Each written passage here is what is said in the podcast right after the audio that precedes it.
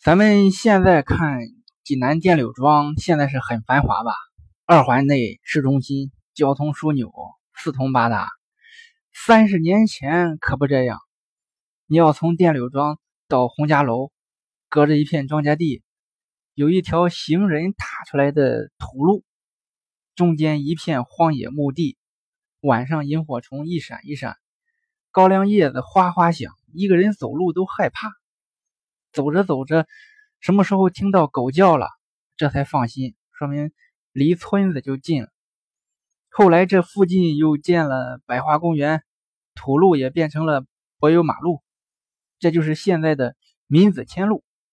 闵子骞呢是孔子的弟子，七十二贤人之一，品德和颜回并列。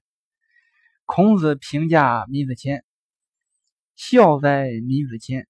人不见于其父母昆弟之言，意思就是说，闵子骞太孝顺了，别人就是故意挑他的刺，都找不到入手点。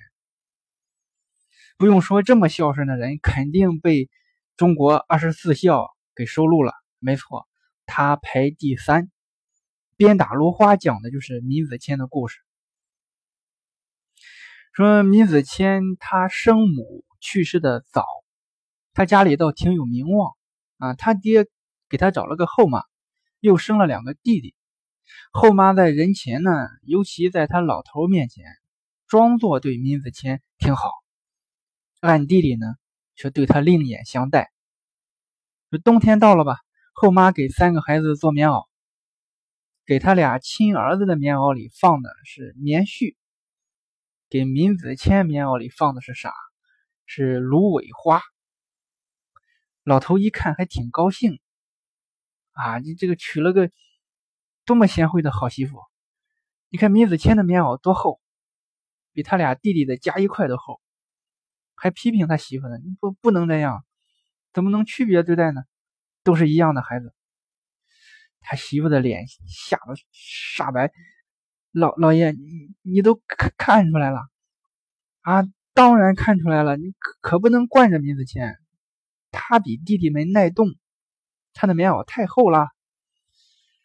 又是一年冬天，父亲坐着马车带三个孩子出门，就让闵子骞赶车。天太冷啊，闵子骞穿的又是芦苇棉袄，倒是挺透气，但一点都不保暖，都冻僵了，手抓不住缰绳，马就跑偏了。他父亲很生气啊。你这怎么弄的？你没吃饱还是没睡醒？我我我我冷。他父亲更生气了。你穿这么厚还冷，有点出息吗？看看你弟弟，衣服比你薄，一点都不冷。你妈都白疼你了，你配穿这个衣服吗？太娇气！他越说越来气，拿马鞭子就向闵子骞身上抽去。这一鞭子不要紧，把闵子骞的棉袄给抽破了。里面是芦芦苇花呀，芦苇花满天飞。他父亲一看芦苇花，赶紧去摸他另外两个儿子的棉袄，一下全明白了。老头回去就大骂妻子不贤惠，要休妻。闵子骞呢，跪在父亲面前，不要休了后妈。他说：“母在，一子担。”母去三子寒，现在只是我一个人受苦。如果休了后妈，可能三个兄弟就会落到另一个后妈手里，三个人都受苦。老头很生气，你就那么肯定我再找一个媳妇也这样？但是，一想说的也对，孩子的话很有道理。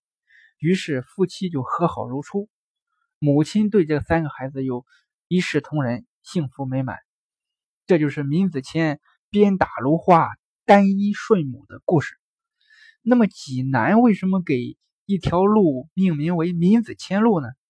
闵子骞也不是济南人呀，也没在济南长期活动过。有一个联系，闵子骞讲学的时候路过济南，病死了。刚才讲到电柳庄土路上有一片荒野墓地。闵子骞就葬在其中一处。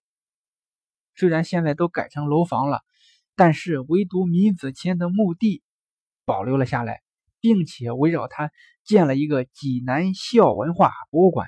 现在这个地方还有。闵子骞路很短，几百米，却很有故事。谁说济南没有历史文化积淀？